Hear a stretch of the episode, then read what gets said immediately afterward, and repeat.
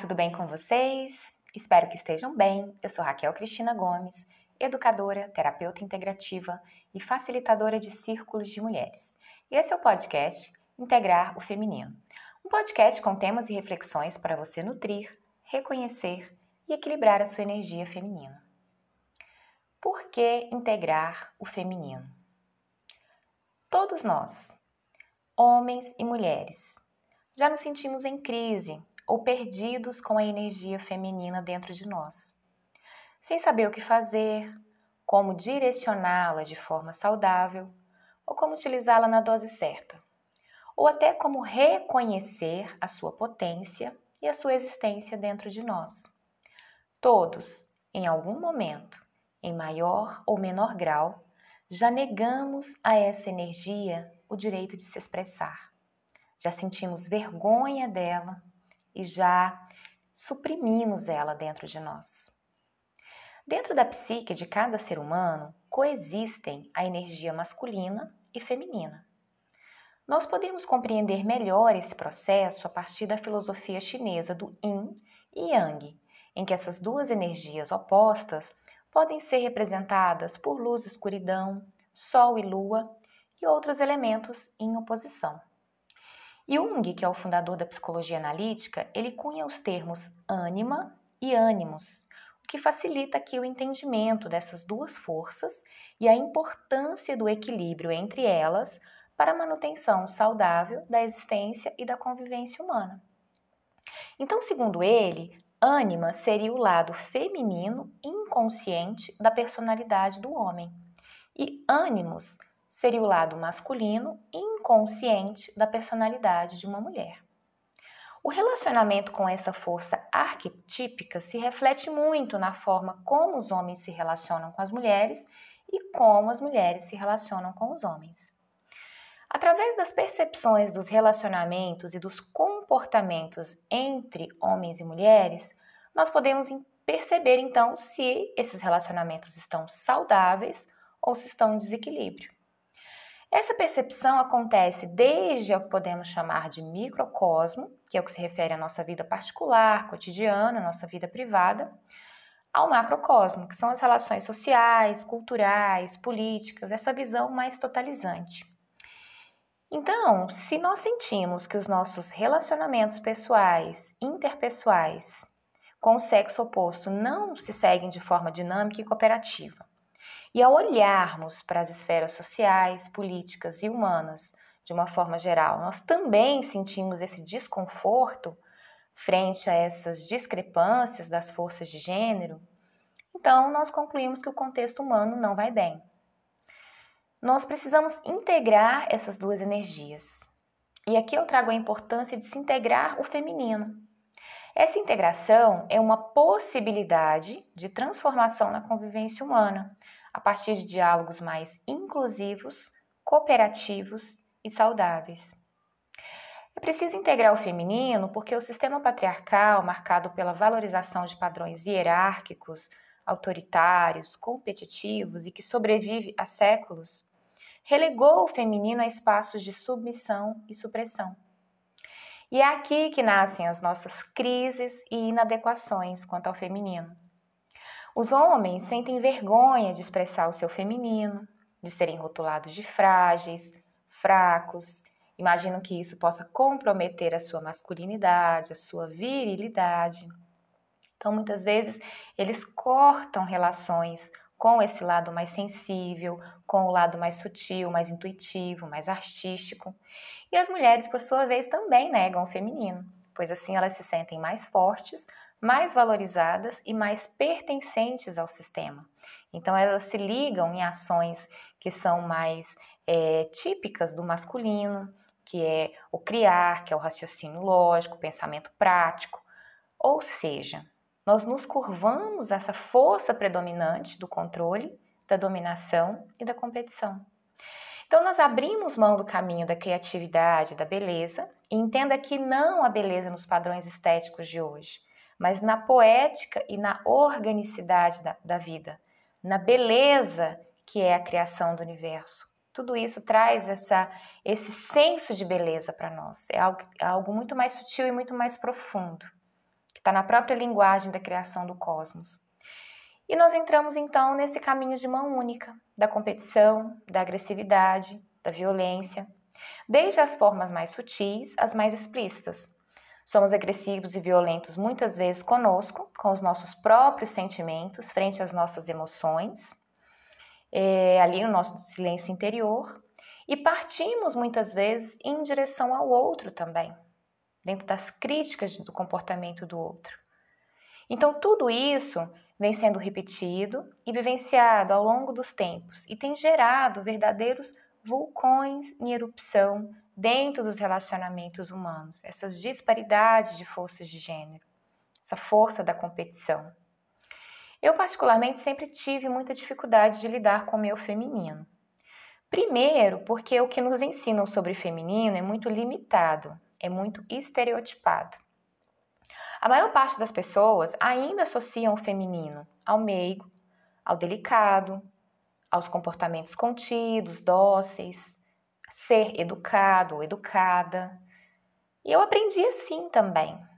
E isso sempre causou uma grande confusão para mim. Eu acredito que também para muitas mulheres da minha geração e outras gerações também. Porque a gente fica dentro de, é, de algumas caixinhas. Ou você é isso ou você é aquilo. E tanto se enquadrar em um padrão vigente ou não causa conflitos internos dentro de nós.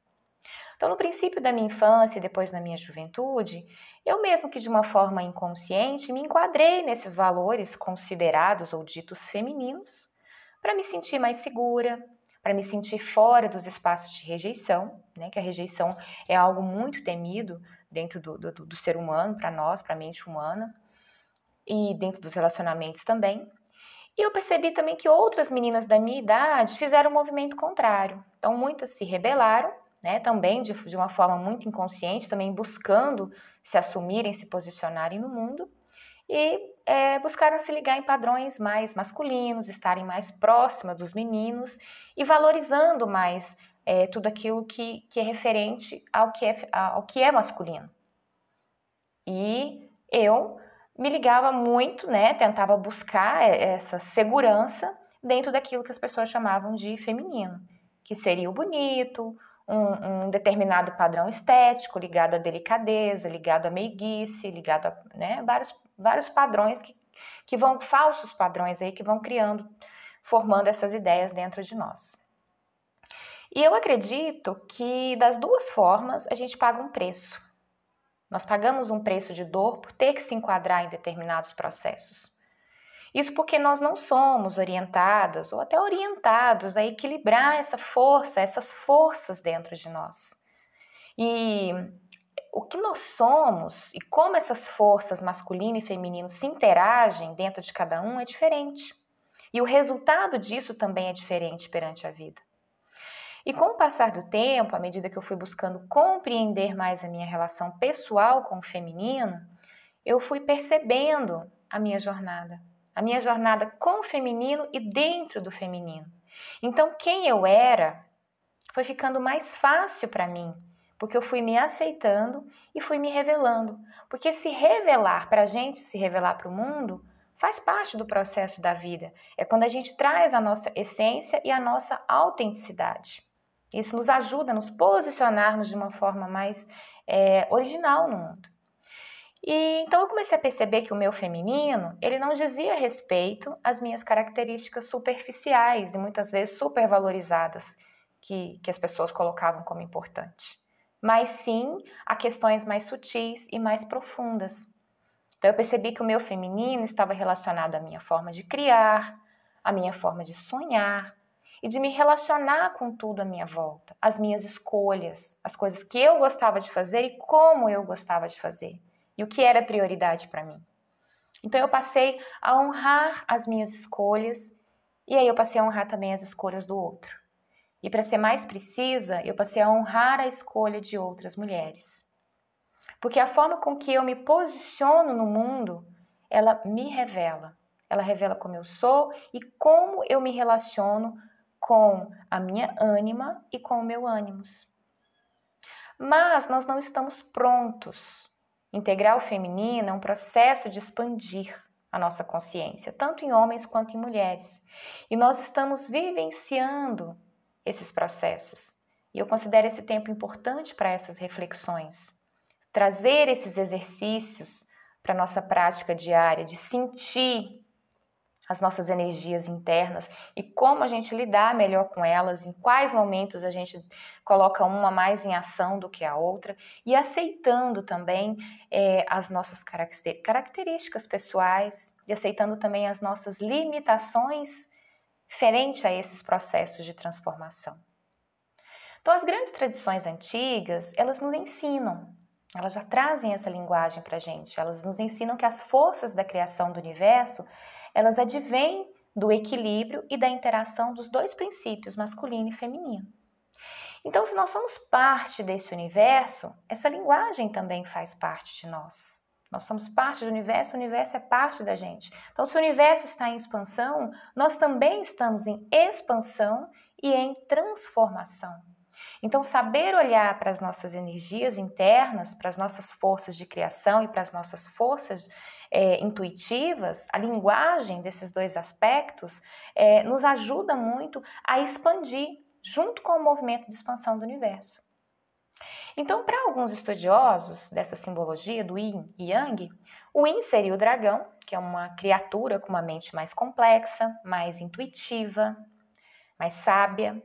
E o Yang representaria o tigre, que é um animal é, com pensamento mais claro, mais objetivo, mais certeiro rápido.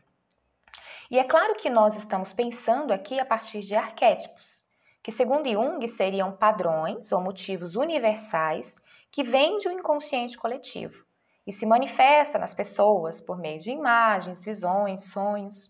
Então, os conceitos junguianos, eles facilitam aqui o entendimento desse processo de integrar essas forças, de integrar o nosso feminino. Então, na tradição yoga, nós também encontramos essa visão a partir da divindade, né, Shakti, que significa o princípio feminino da energia, é o princípio da criação, da fertilidade, da nutrição, o princípio maternal. E Shiva seria o princípio paterno, masculino, a consciência pura, a energia em ação. Então, da união dessas polaridades, desse casamento cósmico, nasce o equilíbrio perfeito da vida. E a cultura patriarcal ocidental, que nós fazemos parte, silenciou muito essa força do feminino. Silenciou muito a força da grande mãe, da grande mãe criadora. E trouxe essa predominância que vem perpassando muito forte no nosso inconsciente e o inconsciente coletivo de um Deus tipicamente masculino, vingativo, autoritário, onde a gente precisa é, realizar determinadas exigências e caso a gente não consiga chegar em um determinado padrão, a gente pode ser punido. Então, quando eu aprendi a, a dialogar com as minhas energias internas e reconhecê-las, isso facilitou muito a convivência comigo. Facilitou a minha convivência com outras mulheres, porque é, é, muito importante a gente saber que cada mulher lidar com seu princípio masculino de uma forma diferente. A gente precisa também respeitar esse movimento em outras mulheres. E aqui o sentimento da sororidade ele é muito válido dentro desse processo de integração. A gente tem que ter respeito e compaixão com o caminho de outras mulheres. E também melhorou a minha, a minha convivência com o sexo oposto. Porque para muitas mulheres há uma dificuldade de se olhar para o sexo oposto ou para o sexo masculino, pois ele sempre é visto como algo maior, como algo mais rápido, mais ágil, mais preponderante, mais forte. Então, é, você olhar para o sexo masculino, olhar para o masculino como uma força complementar, em que, é, em que o bom é que haja interação entre essas duas forças, se torna muito mais leve, se torna muito mais fácil a nossa jornada.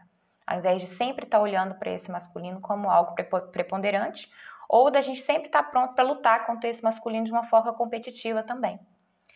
Bom, embora isso nem, seja, nem sempre seja fácil, não é fácil, é um longo caminho, é, eu, por exemplo, eu tenho uma forma muito silenciosa, muito intuitiva de resolver determinadas questões. Então, para algumas mulheres que dialogam melhor com o princípio masculino, muitas vezes esse meu comportamento é, é, insuportável, né? Tem muitas mulheres que têm dificuldade de compreender, porque tem mulheres que são rápidas, são ágeis, querem resultados mais rápidos, têm a sua energia em ação, seu masculino bem ativos, E para muitas, essa minha forma de lidar, de uma forma mais intuitiva, é, com alguns aspectos, são comparados muitas vezes com passividade e com preguiça. Então, é, é bom a gente pensar como essas forças atuam na nossa vida e nos mais, é, nos mais diferentes momentos da nossa vida também. Por exemplo, quando eu precisei de ingressar na universidade, foi um momento marcante em que a minha energia masculina precisou de estar em ação, porque eu precisava é, manter a minha sobrevivência material. Então, eu precisava é, de tomar essa força, né, de ir atrás de, de, um emprego, ir atrás de uma formação. Então, isso exigiu é, a, a, a, minha potência masculina que ela, que ela estivesse mais em ação nesse momento. Quando eu me tornei mãe, é, e em outros momentos da minha vida também, eu me liguei mais com a força, houve mais uma predominância da minha força feminina, que era lidar de uma forma mais é, intuitiva, mais maternal, mais nutridora.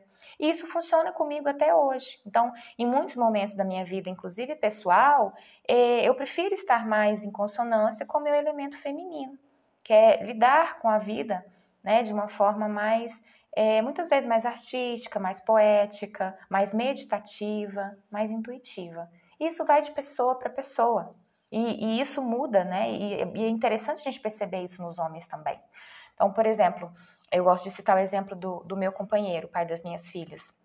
Quando nós nos tornamos pais, é, nós tivemos duas crianças gêmeas e eu precisava muito de, de, de, uma ajuda, né? Porque o nascimento de duas crianças, juntamente com o parto, muitas vezes causa um trauma muito profundo na mulher. E ele é, trouxe a força do elemento feminino dele também para poder me ajudar no cuidado com esses bebês. Então, ele deixou que aflorasse com maior preponderância dentro dele é, essa força do feminino, essa força nutridora, essa força é, intuitiva, né, do acalentar, do silêncio. Então, foi um momento também que ele deixou essa voz feminina falar mais alto dentro dele. Então, é interessante a gente ver os vários momentos da nossa vida e quando essa força está mais em ação ou a outra está mais em ação e o, e o mais legal aí, né, é a gente saber integrá-las de uma forma saudável, de uma forma criativa, que traz um bom relacionamento é, conosco, né, entre a gente aqui dentro e para fora também, que reflete bem dentro, reflete também lá fora. Então, integrar o feminino é integrar as partes perdidas, distorcidas, né, dentro de nós, ao longo da história é resgatar essa beleza, é resgatar a poética dos relacionamentos humanos. É integrar essas nossas faces perdidas, desturpadas, desde muitas vezes ao longo da nossa infância, quando nós vamos aprendendo determinados padrões ou vamos colocando determinados padrões, impondo, né? E esses padrões chegam para a gente de formas às vezes muito violentas, muito deturpados. Então, integrar esse feminino é aceitar quem nós somos, é expressar quem nós somos sem medo uns dos outros. Porque o medo, ele nasce justamente da competição de forças, onde uma força sempre tenta provar que é melhor do que a outra. Tenta, uma, outra, uma força sempre tem que estar preponderante. Então, integrar o feminino é seguir o caminho do meio, eu diria assim, que é esse conceito milenar budista que permite o equilíbrio das forças opostas. É um caminho dinâmico, é um caminho expansivo, é um caminho criativo. E ele não pauta na individualidade, mas ele, ele pauta na coletividade. Vou ficando por aqui. Espero que vocês tenham gostado. Até o nosso próximo episódio. Seja você a sua inspiração e que seu caminhar seja leve pela vida.